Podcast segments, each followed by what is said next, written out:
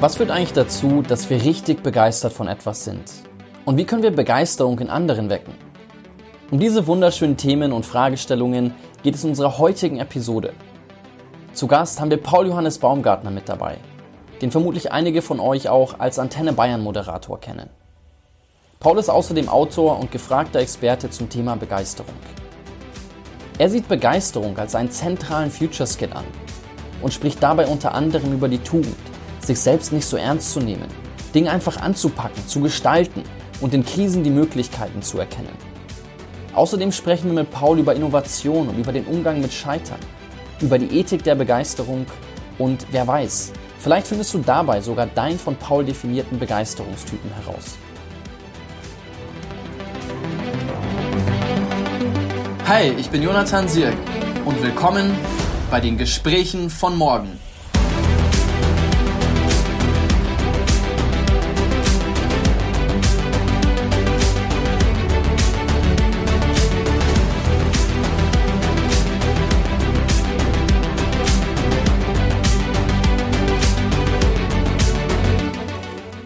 Paul, herzlich willkommen bei den Gesprächen von morgen. Ich freue mich richtig, dass du mit dabei bist. Hallo, lieber Jonathan. Ich freue mich, dass ich dabei sein darf. Paul, ich muss sagen, ich bin fast ein bisschen neidisch, was deine Positionierung angeht. Du bist Experte für Begeisterung und darfst mit Teams und Privatpersonen über Begeisterung sprechen. Wie wird man denn eigentlich Experte oder wie hast du dich zu diesem Thema positioniert? Wie kam das? Experte für Begeisterung klingt natürlich immer wahnsinnig hochgegriffen und jeder ist Experte für irgendwas.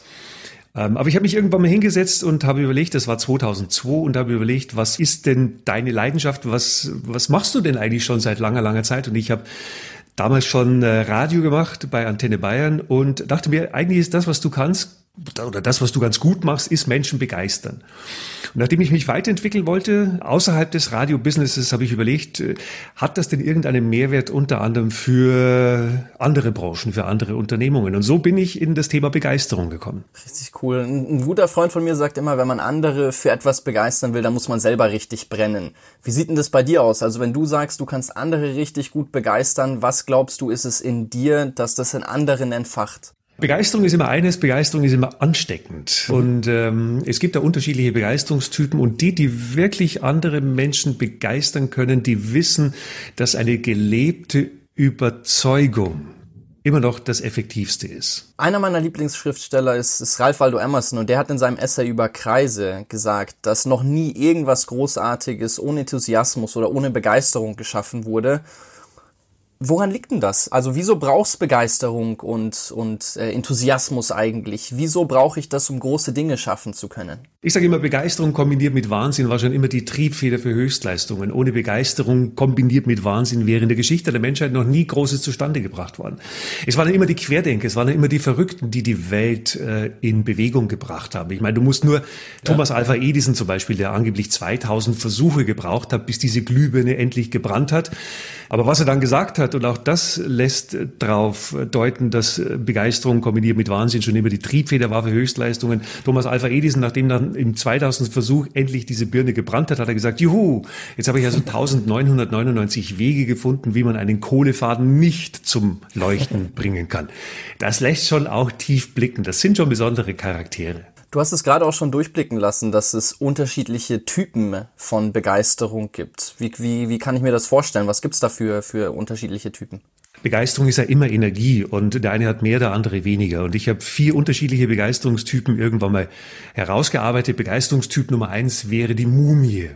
Mhm. Also die Mumie hat nicht wahnsinnig viel Energie. Die Mumie schleppt sich am Wochenende äh, auf der letzten Rille ins Büro, guckt um 8 Uhr zum ersten Mal auf die Uhr und um 8.02 Uhr zum zweiten Mal und sagt dann, oh, mhm. Montagmorgen 8.02 Uhr, Mann, Mann, Mann, die Woche zieht sich wieder. Also das ist jetzt nicht ein besonders stark ausgeprägter Begeisterungstyp. Begeisterungstyp Nummer zwei wäre der Brandstifter. Der hat zwar viel Energie in sich, aber das Blöde, diese ganze Energie, die er in sich hat, ja. richtet sich gegen sich selber und gegen das eigene Unternehmen. Das ist rückwärtsgewandt. Der Brandstifter ist ein zerstörerisches Element, ein zersetzendes Element, der im Endeffekt an dem Ast sägt, auf dem er ja selber sitzt. Er arbeitet ja selber. Er ist ein Bestandteil des ja. Unternehmens.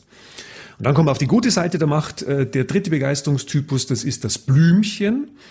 Das hat nicht wahnsinnig viel Energie, aber das hat sich soweit eingerichtet im Unternehmen. Das steckt jetzt andere Leute nicht unbedingt mit Innovationen an und äh, das Blümchen ist nicht wahnsinnig eigeninitiativ, aber die Wirtschaftspsychologen sprechen auch von der sogenannten angenehmen Energie. Und das ist auch wichtig. Also Blümchen, angenehme Energie brauchst du in jedem Unternehmen. Das ist die Basis einer erfolgreichen Unternehmung. Und den vierten Begeisterungstypen, den ich äh, geklustert habe, das ist die Rakete. Also die Rakete hat viel Energie. Die Rakete weiß zum Beispiel eben auch, dass am effektivsten eine gelebte Überzeugung ist. Die wollen was bewegen, die sind aktiv, die sind proaktiv, die krempeln die Ärmel hoch die nerven auch manchmal in Unternehmungen, muss man auch ganz klar sagen, weil ständig mit neuen Ideen und ständig mit Innovationen ums Eck kommen, aber wiederum auf der anderen Seite, das geschieht mit heißem Herzen, denn die wollen wirklich was bewegen in den Unternehmungen. Das sind auch manchmal Spinner. Das sind auch manchmal Einzelkämpfer, aber die muss man so lassen, die muss man so akzeptieren, weil die letzten Endes äh, mit ihrer Energie und mit ihrer Begeisterung, die sie ausstrahlen, das Unternehmen nach vorne bringen. Hast du dann auch so eine Art Self-Assessment-Test, wo man rausfinden kann, was für ein Typ man ist? Ich meine, ich glaube, die wenigsten werden irgendwie gerne hören wollen, dass sie die Mumie sind. Jeder wird vermutlich gern irgendwie auch zumindest, du hast es die positive Seite der Macht äh, genannt, ein Blümchen oder eher die Rakete sein. Wie ist, spielt das eine Rolle, dass ich das für mich rausfinde, oder ist das einfach, dass du das erklärst und dann kann jeder schon für sich vermutlich sehen, wie er sich einordnen würde? In den Vorträgen, in den Seminaren, wenn ich die vier unterschiedlichen Begeisterungstypen bringe, im Endeffekt kitzel ich die Leute. Weil natürlich, wie du sagst, keiner will eine Mumie sein. Äh, die Brandstifter, die fühlen sich manchmal ertappt, muss man auch ganz klar sagen. Ähm, aber jeder möchte natürlich in gewisser Hinsicht äh, Minimum Blümchen sein oder Minimum eine Rakete sein. Und damit habe ich in meiner Tätigkeit äh, als Impulsgeber ja schon das Wesentliche erreicht, dass die Menschen sich selbst hinterfragen. Dass sie sagen, hm, ja, eigentlich hat er recht, eigentlich bin ich wirklich manchmal ein Brandstifter. Oder auch interessant, dass manchmal Führungskräfte sagen, okay, der könnte jetzt ein Brandstifter sein, aber Mensch, er hat ja eigentlich viel Energie, vielleicht kann man die ja umlenken in den grünen Bereich, auf die gute Seite der Macht. Und es wäre jetzt nicht das erste Mal, ähm, dass aus einem Brandstifter Minimum Blümchen geworden ist oder Minimum auch, oder, oder eben auch eine wirkliche Rakete. Es hat ja manchmal auch Gründe, warum die Leute innerlich emigrieren, warum sie die Energie gegen das eigene Unternehmen richten. Und wenn man das als Führungskraft erkennt und das in die richtige Bahn lenkt, dann kann da was sehr, sehr Spannendes passieren bei den Menschen. Hast du da irgendwie ein Muster entdecken können, wenn du mit Führungskräften arbeitest, wie die es schaffen, einen Brandstifter dann zum Blümchen oder zu einer Rakete zu machen? Weil ich denke, das wird ja im Anliegen oder im, im, im Interesse jeder Führungskraft sein. Ja, ich meine, niemand will einen Brandstifter in seinem Team haben. Wie haben die das geschafft? indem sie sich auf eine wesentliche Tugend, ähm, wie soll man sagen, zurückbesonnen haben, indem sie zugehört haben indem sie ihn gefragt haben, sag mal, können wir denn diese ganze Energie, die du hast, was ist denn der Grund dafür? Ja. Also da kommen wir bei klassischen Tugenden raus, da kommen wir raus bei Empathie, da kommen wir raus bei Zuhören und natürlich auch die innere Bereitschaft einer Führungskraft zu sagen, der ist es mir wert, der Mitarbeiter, weil ich glaube, da steckt äh, viel Potenzial drin. Du arbeitest ja jetzt mit ganz vielen Unternehmen. Wie sieht denn da der Prozess eigentlich aus? Also wie schaffst du es, Begeisterung in Teams, in Unternehmen zu bringen? Wo startest du? Wo setzt du an? Und wie sieht dann so für dich ein Endresultat aus, wo du sagst, wow, okay, jetzt habe ich auch für mich einen richtig guten Job geleistet und bin happy mit, mit meiner Arbeit? Begeisterung ist Führungsaufgabe, also klassisch top-down. Das Wichtigste ist, und das hat sich mittlerweile auch so entwickelt, dass ich viel auf Führungskräftetagungen bin und mit den Führungskräften über das Thema Begeisterung spreche. Von vornherein auch gleich diese Diffusität rausnehme aus dem Begriff. Das ist ja nichts Esoterisches, das ist ja nichts Schwammiges, das ist auch keine freiwillige Zusatzleistung, sondern streng genommen ist Begeisterung ein Wirtschaftsfaktor, ein, ein Produktionsfaktor, wenn man so möchte. Also zu sagen, wen wollen wir denn begeistern im Unternehmen? Und das sind ja immer drei Baustellen, die man hat im Unternehmen. Das ist man selber, also bin ich selber begeistert von dem, was ich tue, von meiner Rolle als Führungskraft? Mache ich das gerne? Was strahle ich aus? Welche Signale sende ich aus? Punkt Nummer zwei, natürlich Mitarbeiter begeistern. Will ich es als Führungskraft überhaupt? Habe ich die Bereitschaft? Was kann ich tun, um Mitarbeiter zu begeistern? Und dann natürlich das, äh, der dritte Bereich zum Thema Begeisterung, natürlich Kundenbegeisterung. Das sind die drei Bereiche. Jetzt, wenn es um Führungskräfte geht und wenn es darum geht, Mitarbeiter zu begeistern, du, da, da gibt es verschiedene Studien. Boston Consulting Group hat vor zwei Jahren, glaube ich, eine Studie rausgebracht, Da sind weltweit 360.000 Mitarbeiter befragt worden. Was würde euch denn begeistern? Also wie stellt ihr euch denn euren optimalen Arbeitsplatz vor? Und auf Platz Nummer eins der Klassiker, da ging es um Wertschätzung und Anerkennung. Ja.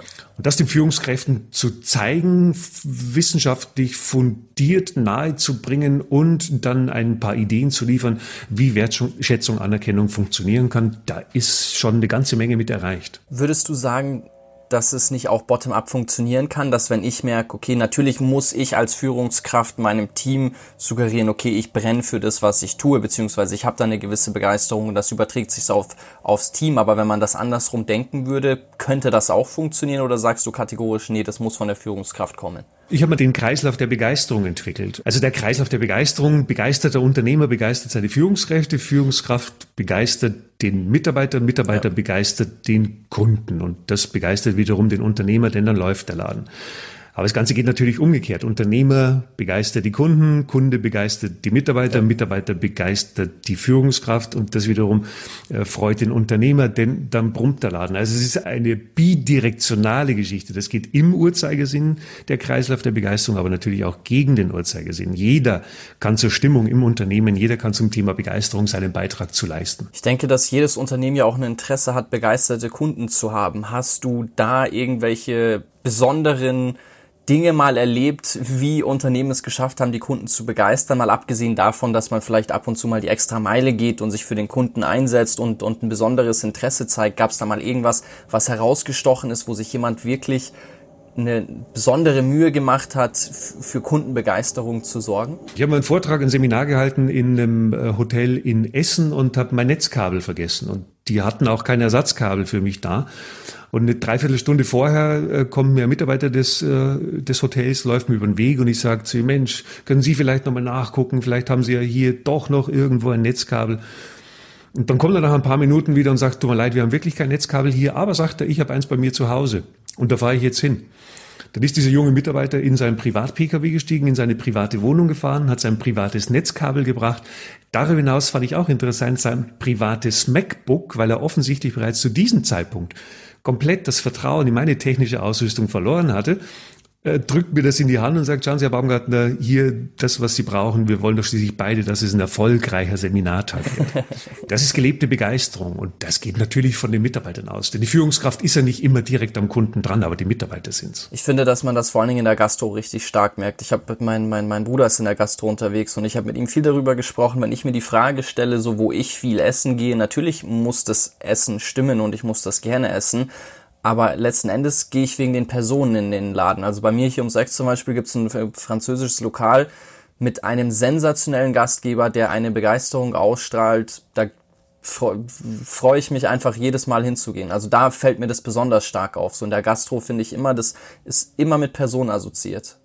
Ja, weil natürlich A, die Konkurrenz riesig ist. Alle zwei Meter findest du fast schon ein Restaurant und es ist einfach Dienstleistung. Und die, die haben auch keine andere Wahl. Die müssen sich ja auch unterscheiden vom Mitbewerber. Das kommt da noch dazu. Aber vollkommen richtig. Diese Hotellerie, Gaststätten, diese ja. dienstleistungsgetriebenen Unternehmungen, die haben das Prinzip der Kundenbegeisterung in aller Regel, zumindest die erfolgreichen, verinnerlicht. Wie sieht denn das in so einer herausfordernden Phase wie der aktuellen eigentlich mit dem Thema Begeisterung aus? Wenn du damit mit Teilnehmern, mit Kunden arbeitest, hast du das Gefühl, dass das vielleicht eine Reserviertheit da ist oder wie, wie, wie schaffst du es in so einer Phase Begeisterung zu entfachen?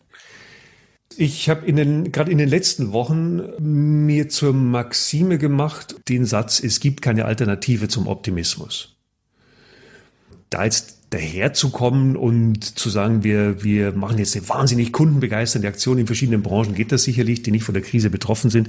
Aber in anderen Unternehmungen, da geht es teilweise um Existenzen. Ja. Mhm. Und da die Benchmark zu setzen, es gibt keine Alternative zum Optimismus, finde ich eine gute Vorstufe zur Begeisterung. Ich habe selbst erst ein Interview geführt mit dem Psychiater.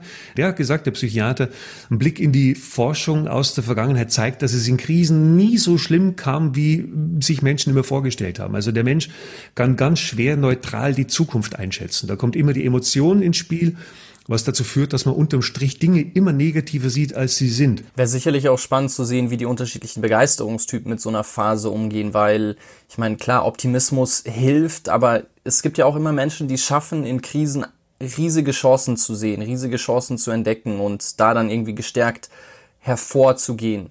Und ich weiß nicht, ob, ob sich da irgendwas ableiten lässt. Vermutlich klar, die, diejenigen, die das eh schon ein bisschen positiver leben, die haben da vermutlich auch einen anderen Blick auf, auf, auf die ganze Sache. Aber das würde mich schon auch sehr stark interessieren zu sehen, okay, was im Menschen führt eigentlich dazu, dass ich es schaffe, in der Krise die Chance zu sehen. Absolut. Um die, um die aktuelle Situation, wenn du die Krise gerade ansprichst, Jonathan, um die aktuelle Situation optimal managen und an der Zukunft unserer Unternehmen arbeiten zu können, ja. müssen erstmal drei Dinge klar sein. Und das ist der mentale Aspekt. Punkt Nummer eins, wenn es darum geht, sich selbst zu begeistern, wo steht jeder einzelne von uns gerade mental?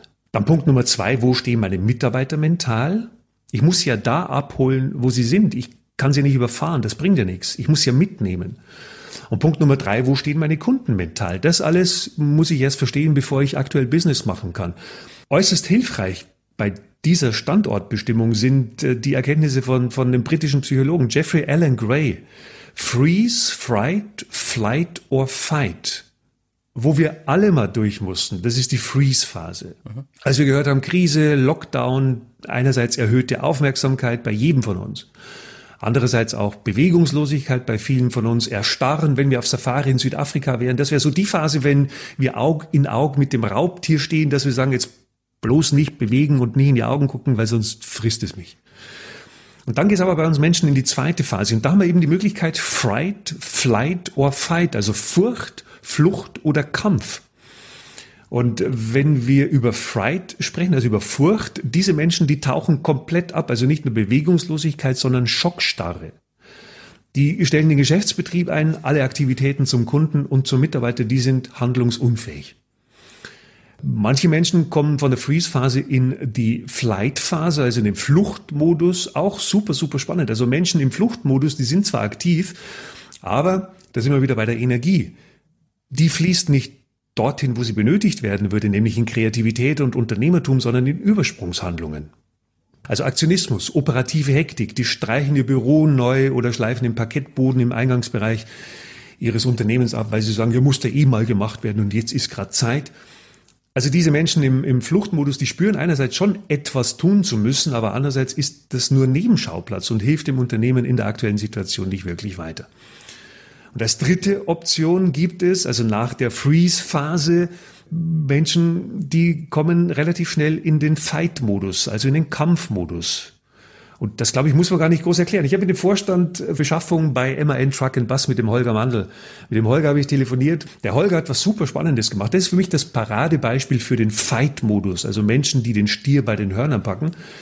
Der hat am ersten Tag der Corona-Krise bei MAN Truck im Bus, hat er seine Mitarbeiter zusammengetrommelt und hat eine Post-Corona-Taskforce ins Leben gerufen. Und das finde ich großartig. Ja. Menschen im Fight-Modus, die, die schütteln sich vielleicht noch mal kurz, ist aber auch Charaktersache, muss man auch ganz klar sagen. Und die sagen dann, jetzt bloß nicht in Schönheit sterben und warten, bis die Krise vorbei ist, weil dann kann es zu spät sein die sagen, jetzt zupacken, jetzt versuchen zu antizipieren, auch also vorwegzunehmen, wo könnte die Reise hingehen das sind Menschen im Fight-Modus, im Kampfmodus. Und ich denke, jeder, der in den Unternehmungen ist, sollte versuchen, so schnell wie möglich in den Kampfmodus zu kommen. Beschreibt dieser englische Psychologe auch, wie man in diesen Modus kommt, beziehungsweise was die Unterscheidungen sind, wer da in welche Kategorie fällt?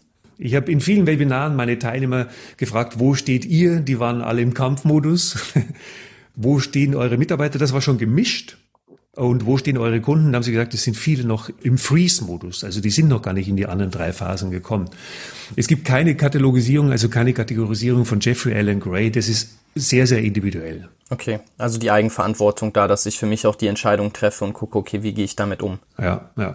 Du hast vorhin gesagt, dass wenn du mit Führungskräften arbeitest, du erstmal erklären musst, dass Begeisterung eigentlich nichts Esoterisches ist.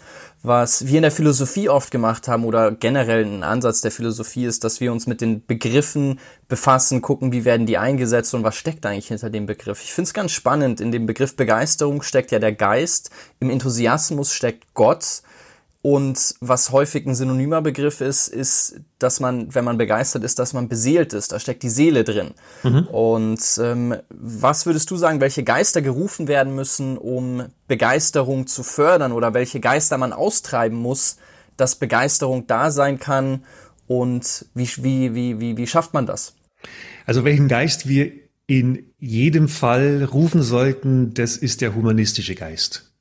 Wir sollten uns wieder wesentlich mehr mit dem anderen auseinandersetzen, uns für ihn wirklich interessieren. Also Empathie zum Beispiel ist so ein Stichwort. Äh, Mitarbeiter sehen, Kunden sehen. Also weg von der Selbstzentrierung. Was tut den Mitarbeitern gut? Was brauchen die? Was sind deren Bedürfnisse? Und wirklich darauf einzugehen, und zwar mit heißem Herzen, aus einer Überzeugung heraus. Dasselbe bei den Kunden. Was tut denen gut? Also Kundenzentrierung. Was brauchen die? Was sind deren Bedürfnisse? Oder was könnten auch deren Bedürfnisse sein? Was brauchen die? Und welche Geister sollten wir austreiben, wenn es ums Thema Begeisterung geht? Minoru Tominaga, die kundenfeindliche Gesellschaft, hat ein Buch geschrieben Ende der 90er. Da hat er die Agabus benannt. Agabu, die Abkürzung für alles ganz anders bei uns.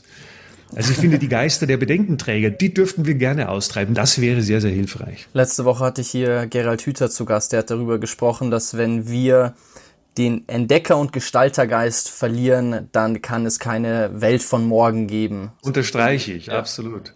Jetzt hattest du von dem humanistischen Geist gesprochen. Ich meine, was ich ganz spannend finde, ist, an sich weiß das ja jeder. An sich weiß jeder, wenn ich Wertschätzung zeige, dann performen Mitarbeiter besser, dann fühlen sich alle besser ich stelle mir immer die Frage, auch, auch Empathie, aktives Zuhören, wieso sowas so selten gelebt wird. Oder ich will jetzt nicht sagen selten, aber ich bin in, selber in vielen Unternehmen, bei denen ich das Gefühl habe, da sagen die Mitarbeiter, ich werde nie von meinem Chef gelobt, ich krieg nie ein wertschätzendes Wort. Ich meine, ist vielleicht ein bisschen extrem dargestellt, aber da muss ja irgendwas dahinter stecken. Und ich, ich frage mich, wieso das der Fall ist.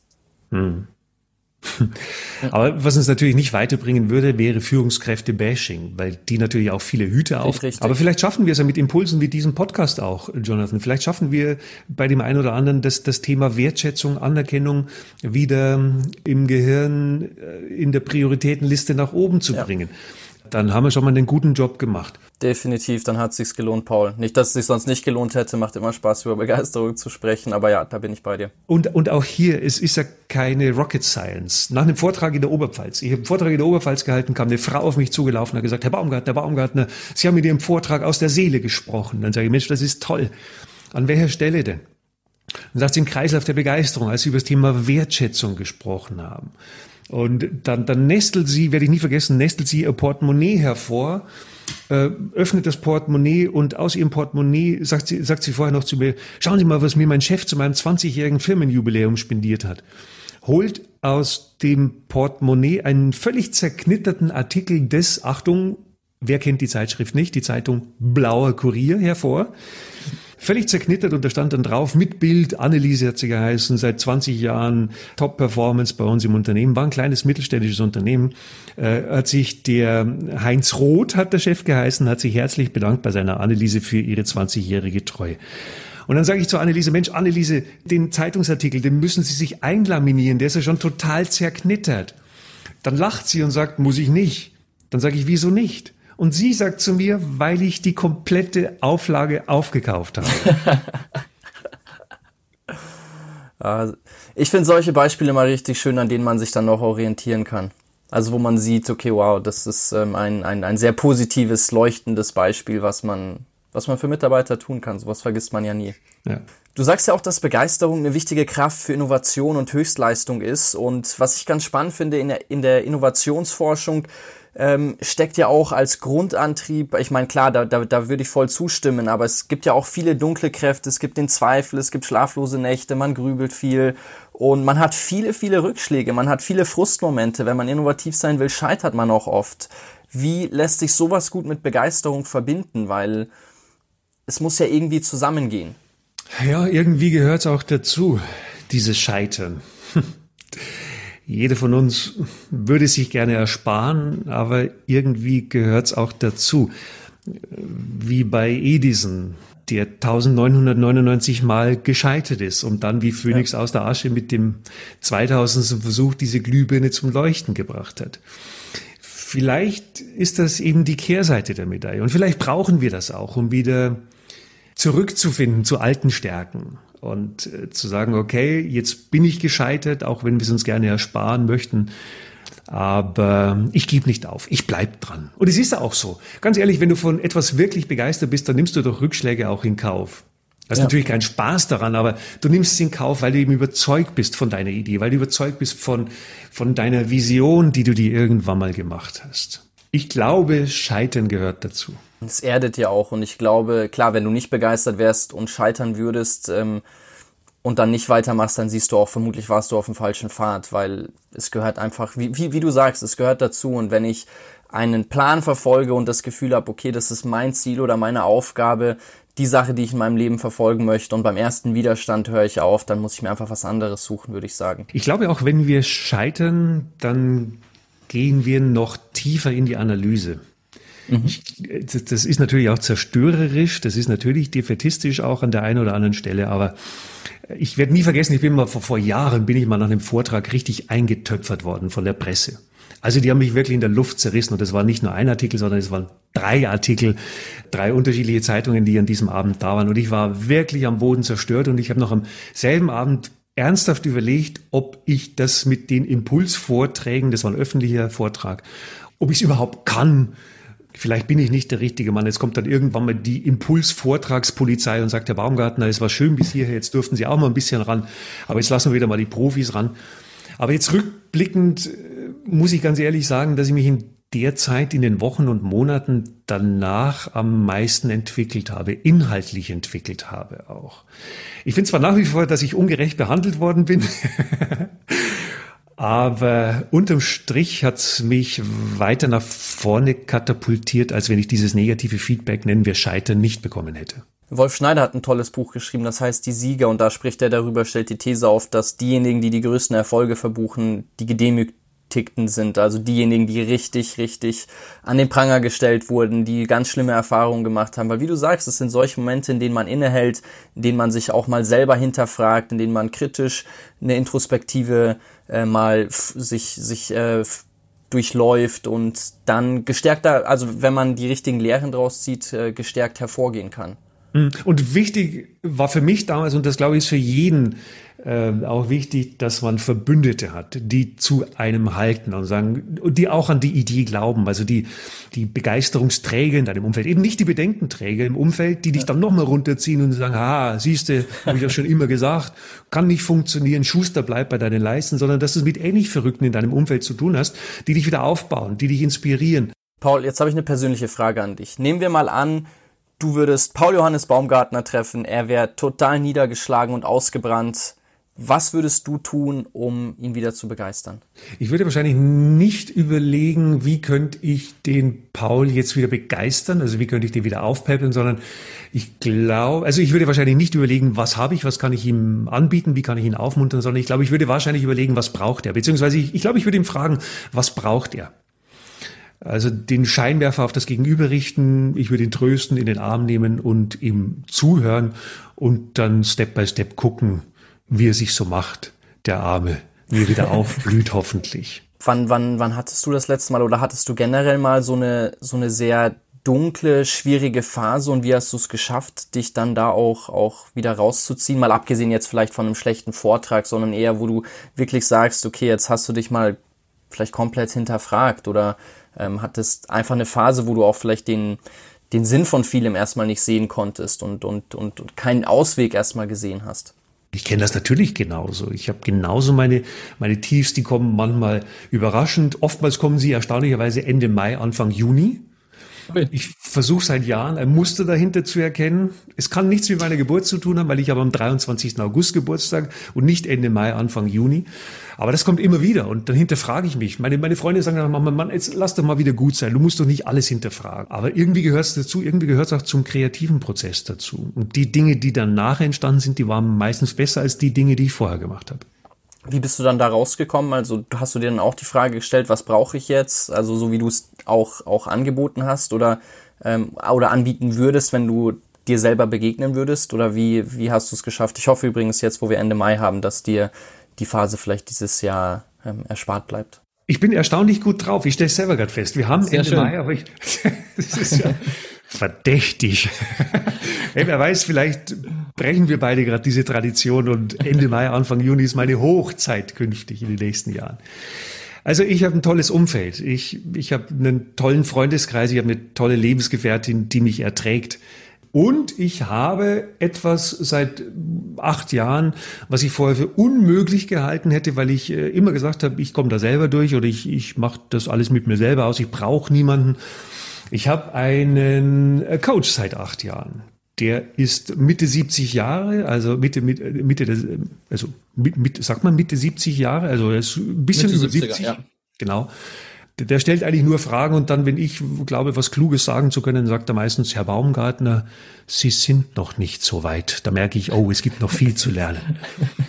Paul, wie ist es denn mit der Begeisterung von Kindern? Ich meine, im Grunde kommt ja jeder auf die Welt und ist erstmal begeistert. Das hat auch der Hüter gesagt. Wir sind alle erstmal Entdecker, alle erstmal Gestalter und wollen die Welt entdecken. Und was sollten wir lassen, dass die Begeisterung bis ins hohe Alter erhalten bleiben kann? Es gibt ein Phänomen, und das ist wissenschaftlich belegt, Begeisterung nimmt mit dem Alter ab. Also Begeisterung nutzt sich ab wie ein Paar Schuhe. Und ich meine, es wäre auch komisch, wenn wir jedes Mal begeistert wären, wenn wir uns morgens selber erfolgreich ankleiden würden oder ohne Hilfe der Eltern auf die Toilette gehen könnten. Ich glaube, wenn es uns gelingt, bis ins hohe Alter nicht äh, das Leben mit dem erreichten Status quo über die Runden zu bringen, sondern neugierig zu bleiben, hungrig, wissbegierig, dann sind wir schon auf einem guten Weg. Ich glaube, wenn wir bis ins hohe Alter dem Erfolg misstrauen, sind wir auf einem guten Weg. Der größte Feind des Erfolges ist der Erfolg. Äh, Erfolg macht Menschen faul, fett und langweilig. Auf alle Fälle das Umfeld, ja genau. Wenn du dir in deiner Freizeit, wenn du da die Nähe zu Verrückten suchst, zu Freigeistern, zu Künstlern, zu Querdenkern, die dich selber inspirieren, den sogenannten Verrückten, finde ich, sollte man viel, viel öfter zuhören. Eigentlich traurig, dass du sagst, so dass die Begeisterung abnimmt, dass es dazu Studien gibt. Ich habe einen Vortrag von einem guten Freund von mir gehört, der spricht darüber, wie uns das Lachen im Laufe des Lebens vergeht, weil er spricht darüber, so Kinder lachen im Durchschnitt mehrere hunderte Mal an einem Tag, der durchschnittliche Erwachsene lacht vielleicht noch ein Dutzend Mal. Und das ist total traurig. Eigentlich traurig, ne? Ja. Glaube, eine gute Möglichkeit ist, den Menschen an der einen oder anderen Stelle das Lachen auch wieder zurückzubringen. Ihnen selber auch in erlaubender Art und Weise den Spiel vorzuhalten und zu sagen, Mann, jetzt vielleicht nicht ganz selbst so ernst zu nehmen. Vielleicht auch das mal über sich selber. Punkt. Ja. Ja, wir, wir, wir neigen auch dazu, so viel zu verkomplizieren. Da sind wir wirklich Meister drin oftmals ich habe in vielen Biografien von, von Leuten, die mich total inspiriert haben, genau diesen Satz gelesen. So, die sagen, am Ende des Tages haben sie sich einfach selbst nicht so ernst genommen. Über sich selbst lachen können, ist eine großartige Tugend, finde ich auch. Sollte man unterstützen. So ja. Lass uns nochmal über die, abschließend über die Ethik von Begeisterung sprechen, weil an sich ist Begeisterung ja erstmal wertfrei. Also man kann ja auch mit äh, Riesenbegeisterung Bomben bauen oder Drogen verkaufen oder was auch immer machen und irgendwo muss ja eine Ethik in der Begeisterung stecken. Wie siehst denn du das? Also wofür sollte man eine Begeisterung nicht einsetzen und wo hat eine Begeisterung vielleicht auch seine Grenzen? Also wo sie für mich Grenzen hat, ist, wenn es für aus meiner Sicht um verkehrte Ideale geht. Also die dunkle Seite der sogenannten Begeisterung, also wenn es um Demagogie, äh, Errichtung von Diktaturen oder Manipulation geht. Ich habe mal einen Vortrag, wurde angefragt für den Vortrag vor Automatenaufstellern. Ich will jetzt nicht dissen, aber für mich war das sowas, wer sein Geld mit der Sucht anderer verdient, den kann ich nicht unterstützen. Mhm. Ja.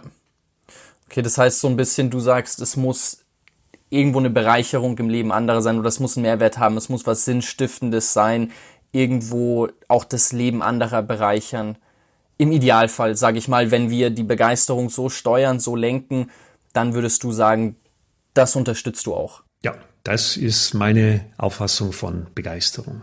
Wer ist denn so dein größtes Vorbild in Sachen Begeisterung oder wen bewunderst du da besonders? Gregor Gysi und Jürgen Klopp. Ist ein tolles Gespann, finde ich. Gregor Gysi, weil er, ja. er ist rhetorisch extrem stark. Das begeistert mich. Also er, er ficht mit dem Florett und nicht mit dem Degen. Mhm. Und Jürgen Klopp begeistert mich, weil er begeisternd ehrlich ist. Ja. Er hat mal gesagt, ich will gar nicht lernen, mit Niederlagen umzugehen. Und ich kann es nachvollziehen. Ich will es eigentlich auch nicht lernen. Aber ich muss. Finde ich einen sensationellen Satz. Ich ich hasse es seit Kind auf äh, zu verlieren, finde ich gar nicht schön, sowas. ja, Gewinnen macht mehr Spaß.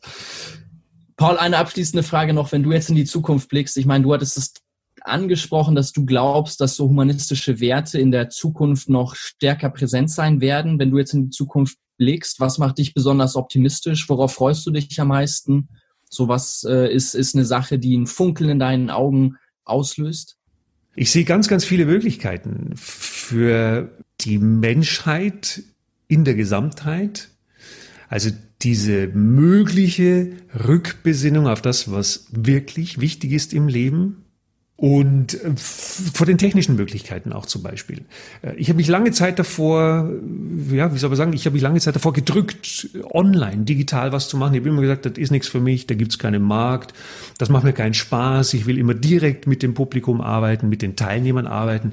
Und ich will ehrlich sein, das macht auch wirklich Spaß, wenn man die Menschen spürt, wenn man die Atmosphäre mitbekommt, wenn man bei den ja. Vorträgen den Raum, das kann man jetzt rational nicht erklären, aber wenn du das Gefühl hast, als Referent, als Impulsgeber, du hast den Raum jetzt verdichtet mit deinen Botschaften, die Leute kleben an deinen Lippen. Das wird auch weiterhin so sein, aber ich glaube, der digitale Kanal wird noch viel, viel wichtiger. Und gerade Videokonferenzen zum Beispiel, das ist ein völlig neues Format, ein sehr, sehr spannendes Format, bei dem ich selber persönlich sehr neugierig bin, wie ich das noch für mich noch besser nutzen kann, wie man dieses neue Format noch besser optimieren kann, damit man die Botschaften doch relativ schnell, möglichst punktgenau beim Gegenüber andocken kann, wie man den möglichst schnell über dieses Medium begeistern kann. Das ist ein gutes letztes Stichwort, weil unser Ziel ist es natürlich auch mit diesen Gesprächen hier die Zuhörer zu begeistern. Hast du noch eine letzte Botschaft, die du den Zuhörern mit auf den Weg geben möchtest, um begeistert durchs Leben zu gehen? Oh. Abschließend noch eine leichte Frage für dich, Paul. Komm. Ich glaube daran, dass jede gute Idee mit Begeisterung beginnt. Ich glaube daran, dass jede gute Idee mit Disziplin endet und ich glaube daran, dass jede gute Idee begeisternde Persönlichkeiten braucht, wie jeden, der uns jetzt zuhört, um diese Ideen dementsprechend umzusetzen. Und begeistert Menschen in eurem Umfeld. Es gibt keine Alternative zum Optimismus. Paul, vielen Dank. Hat mir echt viel Spaß gemacht. Ich hoffe, dass euch das Gespräch gefallen hat und falls ja, dann könnt ihr einfach unseren Kanal abonnieren. Paul, ich freue mich drauf, wenn wir uns mal wiedersehen. Wünsche dir einen tollen Tag. Hoffe, dass du gut durch Ende Mai und Anfang Juni kommst und dass unsere Tradition jetzt für dich startet und ab, das ab jetzt eine Hochphase für dich ist. Lieber Jonathan, ich wünsche dir das Beste. Vielen herzlichen Dank, dass ich dabei sein durfte.